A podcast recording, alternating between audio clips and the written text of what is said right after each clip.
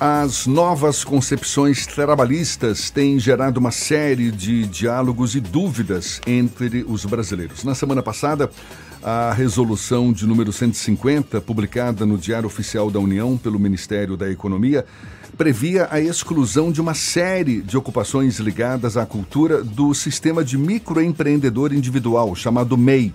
Isso seria a partir de 1 de janeiro. Só que a medida foi revogada e reacendeu, mesmo assim, reacendeu o debate sobre quem pode vir a se tornar um MEI, ou, para ficar bem claro, né, microempreendedor individual. Ou, na dificuldade, na impossibilidade de se tornar um MEI, se organizar enquanto microempresa. Pois bem, a gente investe, mergulha um pouco mais nesse assunto, conversando agora com a professora e perita contadora Zoraide Silva, nossa convidada aqui no Isso é Bahia. Bom dia, professora, seja bem-vinda. Bom dia, Jefferson. Bom dia, Fernando. Bom dia a todos os ouvintes e a todas as ouvintes que estão neste momento nos prestigiando. Pois é, na semana passada a gente recebeu aquele susto, não é? A possibilidade de exclusão de várias profissões ligadas à saúde desse sistema do microempreendedor individual, só que foi revogada. Quem é que pode, afinal de contas, se tornar um MEI, professora? Uh, Jefferson, algumas atividades elas estão ali relacionadas na, na resolução do Simples Nacional.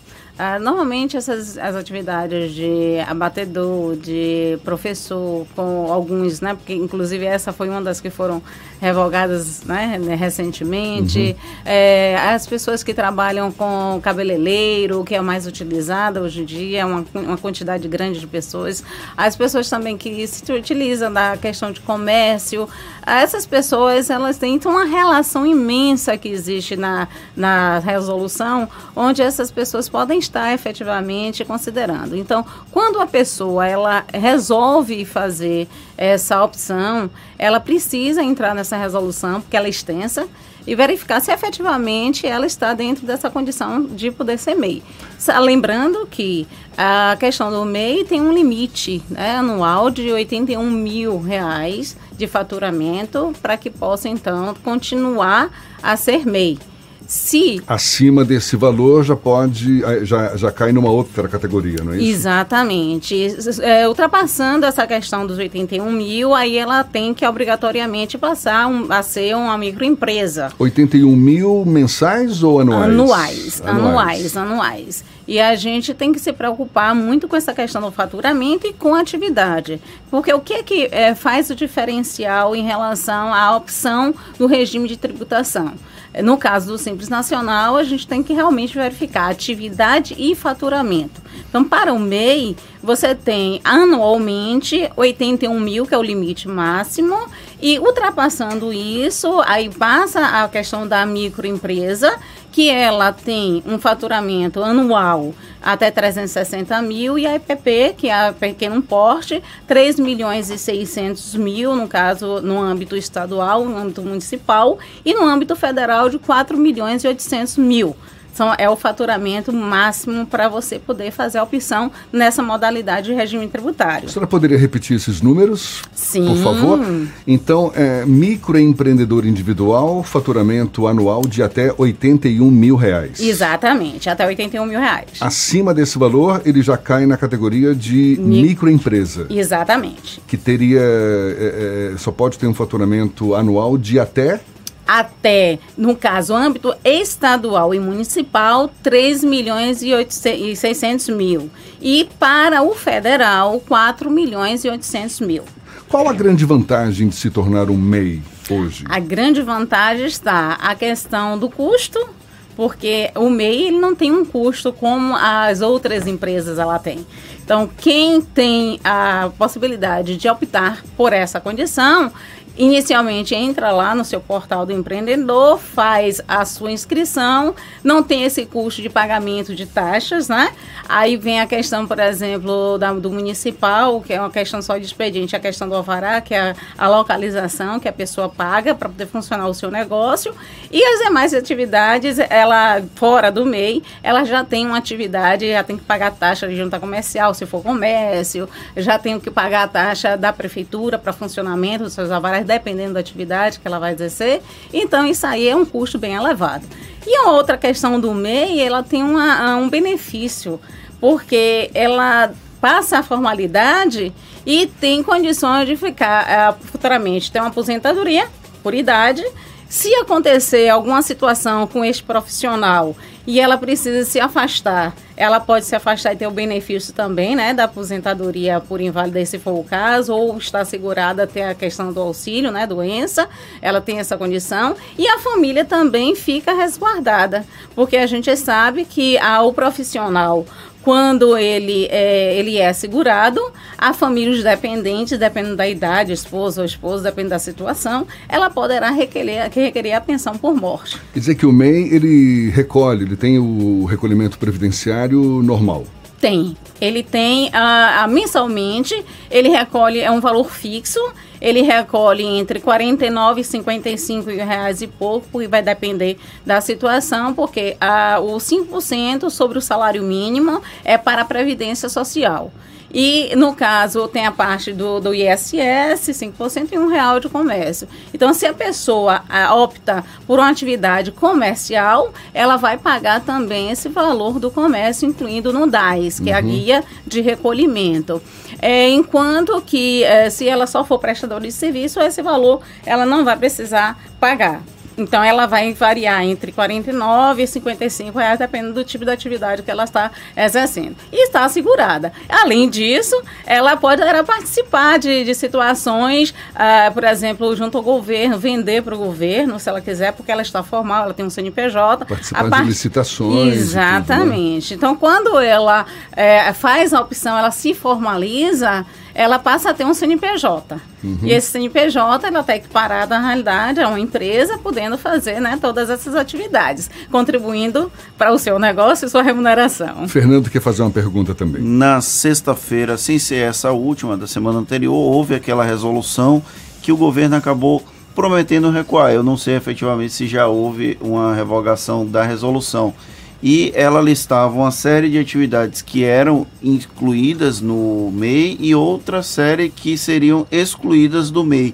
Essa instabilidade, essa possibilidade de mudanças que o governo federal tem, de alguma forma cria instabilidade para o profissional que está inscrito naquela categoria e que não sabe como reagir caso seja incluído ou excluído no, micro, no formato microempreendedor individual? Sim, ela causa uma instabilidade porque, é como a gente falou anteriormente, quando você deixa de ser MEI, você tem que fazer a opção pela outra modalidade de regime de tributação. Nesse caso, você passa a ser uma microempresa. E os custos são bem mais elevados, né? E, inclusive, a, quando você deixa, passa a microempresa, você tem o contador que você tem que contratar. Não que o MEI, não, é, dizem muito assim, o MEI não precisa do contador. Tá lá, realmente não precisa do contador, entre aspas, em parte. Porque a gente precisa de um profissional para dar essa, essa, esse apoio ao profissional e ele poder dar a atividade dele em segmento, até por conta de outras situações. Então, essa instabilidade causa essa insegurança para o profissional, porque ele precisa ter né, necessidade de poder eh, saber que a tributação dele vai ser reduzida e ele poder investir mais no negócio dele. Além disso, a, o, a questão, quando você falou da revogação, ela já está revogada, já foi logo na, na quarta-feira, já foi revogada essas atividades, e onde a maioria delas, dessas atividades, estava relacionada à questão cultural. Imagine que um profissional que hoje é, é um cantor, por exemplo, independente, ele já está com a formalidade dele, já está com o negócio dele. De repente, chegar em janeiro de 2020, ele já tem que pensar numa nova situação, numa nova estrutura. Tem que pensar nos custos do, do da, prof, da profissão, do, da atividade de trabalho dele. Que ele tem que embutir isso para que ele tenha um retorno.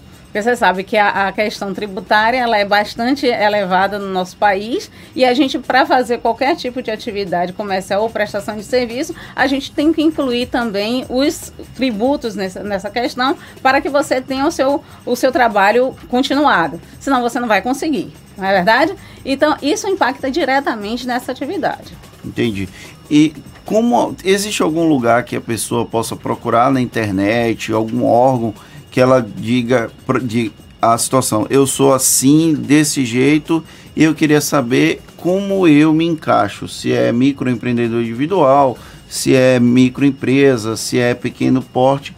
Existe alguma fonte que a pessoa possa procurar para saber qual o regime de tributação ideal para o modelo dele, mas eu acho que a gente vai vou para o pedir, Vou pedir para a professora Zoraide segurar essa resposta para daqui a pouquinho. Professora e perita contadora Zoraide Silva, conversando conosco aqui no Isso é Bahia. Agora, 25 minutos para as 8 na tarde FM. Valeu, Thaís. A gente retoma a conversa com a professora e perita contadora Zoraide Silva. Eu lembro primeiro que você nos acompanha também pelas nossas redes sociais, tem o nosso aplicativo, pela internet no atardefm.com.br. Também pode nos assistir pelo portal A Tarde ou diretamente pelo canal da Tarde FM no YouTube e participar, enviar suas mensagens por onde, seu Fernando? Pelo WhatsApp no 71993111010 e interagir conosco. Inclusive já tem pergunta aqui de ouvinte para a professora Zoraide, mas antes ficou uma pergunta do último bloco como a pessoa pode descobrir qual o melhor regime de tributação, qual o regime de tributação que ela se encaixa. Se tem um site na internet, se tem um órgão que pode auxiliar o contribuinte, a pessoa que está começando o próprio negócio, para tentar identificar qual a melhor forma de se encaixar no regime de tributação aqui do país. Bom dia, retomando a nossa questão. Veja bem, a, o melhor, a melhor opção é você procurar um profissional especializado. Nesse caso, né, o contador, ele vai lhe ajudar muito nessa questão. Existe sim, se as pessoas são autodidatas, buscar a própria legislação né, dentro do conhecimento, como muita gente não tem muita habilidade em relação a isso, o ideal é que você procure efetivamente este profissional.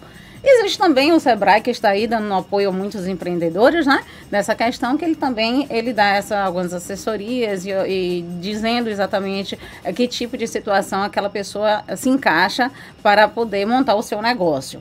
Então, o que, que acontece em relação à questão de regimes de tributação, que a legislação, de forma resumida, ela traz?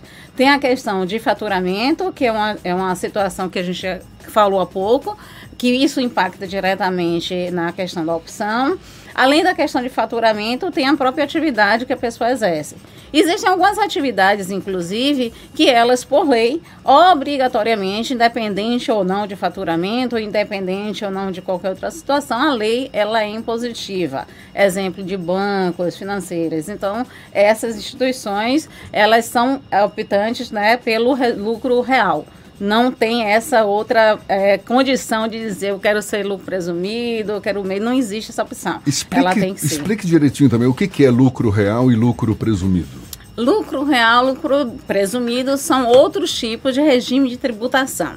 É, é um lucro presumido, o próprio nome está dizendo, é uma presunção em relação a tipo de cobrança uh, do, do tributo, que no caso imposto de renda, contribuição social sobre o lucro, que a Receita Federal ela estabelece tabelas específicas para cada tipo de atividade em recolhimentos de alíquotas de presunção sobre aquele faturamento.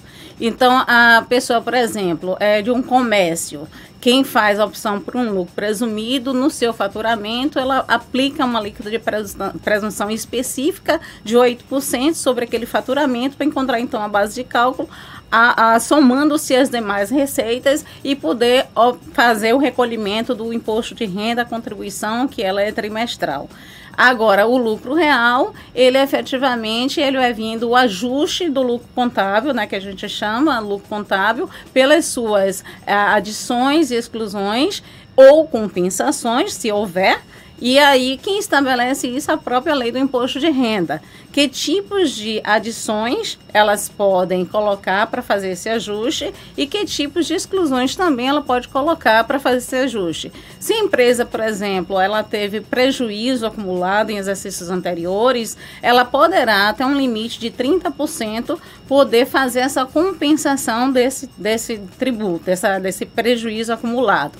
E daí sim poder aplicar o imposto de renda da contribuição. Então está basicamente voltado à questão do lucro né, a apuração final anual que é feita dessas empresas, onde ela faz essa apuração em cima do lucro. E já no presumido, ela vai em termos de faturamento, aplicando essas alíquotas de presunção. E diferentemente do Simples Nacional, que é um outro tipo de, de regime de tributação, que ele, é, na verdade, tem uma a tabela específica também da Receita Federal e de acordo com o tipo de atividade que ela realiza, para que ela então faça a apuração dela com aquelas alíquotas que a gente chama alíquota efetiva hoje em dia, que é, diminuiu, mudou essas, essas alíquotas, alíquota efetiva, e daí então possa fazer também a apuração sobre o seu faturamento dos tributos. No caso do Simples Nacional, ela faz uma, um recolhimento único nenhum DAIS né, único, onde ali tem todos os tipos de tributo de acordo com o tipo de atividade que ela realiza. E aí, nesse caso, tem essas diferenciações. Tá certo. Tem, tem uma participação, não é isso? Aqui. Tem Amadá perguntando qual a diferença entre MEI e Simples e quais as vantagens de mudar de Simples para MEI. E também a Luciana perguntando é, se existe um limite mínimo para MEI, já que tem um limite máximo de 81 mil reais por ano de faturamento. Veja bem, a, o MEI ele também é do Simples Nacional. O que é que acontece? A diferença em relação que a gente comentou há pouco, em termos de limite de 81 mil. Aproveitando essa segunda pergunta, é, se você simplesmente abrir o MEI e não fizer nenhum faturamento, contanto que você pague, isso aí não tem problema, é uma opção sua. Você pode abrir, estar ativo e não ter faturamento. Não fazer nenhum tipo de é, venda ou prestação de serviço e você continua como ativo. Agora, paga-se o valor correspondente né, do MEI fixo. Porque se, estando ativo, a Receita Federal vai lhe cobrar. É um e valor se, mensal, né? Um valor mensal fixo que você tem que pagar. Se você está como ativo, tem que pagar. Se você não pagar, aí você pode é, entrar na malha da Receita Federal e ser cobrada. Inclusive, pagar multa sobre isso. Lembrando que a, a, questão da, do MEI, ele também tem outras obrigações que a gente costuma chamar de obrigação acessória, que são informações de declarações anuais que este profissional ele deve declarar. E lembrando ainda que muitos poucos, né, eles se passam, porque o fato de você ser MEI e de você ter esse CNPJ não significa dizer que você não tenha que fazer declaração da pessoa física. Porque muita gente faz a declaração só do MEI que é até 31, né? Último dia de, de maio, que é para fazer essa declaração anual. E esquece a declaração mas esquece de da pessoa, pessoa física. Né? física. Né? E aí é que eu venho com aquela questão que eu comentei há pouco do contador. Porque, entre aspas, como eu falei, o contador, o MEI, inicialmente, não tem aquela obrigatoriedade de ter o contador. Mas eu não recomendo que a pessoa simplesmente ela ache que tenha que ser o MEI sem ter uma orientação. Por quê? Porque o profissional vai justamente ajudar a essa pessoa a alavancar o seu negócio e até evitar que tenham problemas em relação a multas. Porque o que, que acontece? Vamos supor, você tem um MEI, você faturou 70 mil no ano. O que, que vai acontecer? Se você não tiver uma, a, a, sua receita, toda ela é, dentro de um fluxo de caixa, sabendo o que você gastou, o que você teve de receita, e no final de ano você separar é, efetivamente o que é tributável do que não é tributável, então o que, é que vai acontecer? Você vai deixar de, de fazer a sua declaração do imposto de renda pessoa física. Até porque são muitos os detalhes. Na dúvida, fazer o que a senhora recomendou anteriormente, procure um especialista para não fugir, não é, de todas as obrigações e não deixar escapar também nenhuma dessas regrinhas, essas exigências que são muitas. Professora e perita contadora Zoraide Silva, muito obrigado pelos seus esclarecimentos e um bom dia para a senhora. Eu que agradeço a oportunidade de estar aqui com vocês, agradeço também aos ouvintes que estão aí nos ouvindo, prestigiando né, esse momento e desejo a todos né, um feliz Natal, um próspero ano novo e um momento de pensar e refletir a vida, né? Não, não só nesse momento, mas em todos os momentos da vida da gente, porque é muito importante a gente saber que existem pessoas que precisam ser é, ouvidas, precisam ser prestigiadas e não somente nesse momento do Natal. A gente tem que pensar um pouquinho nessa situação também.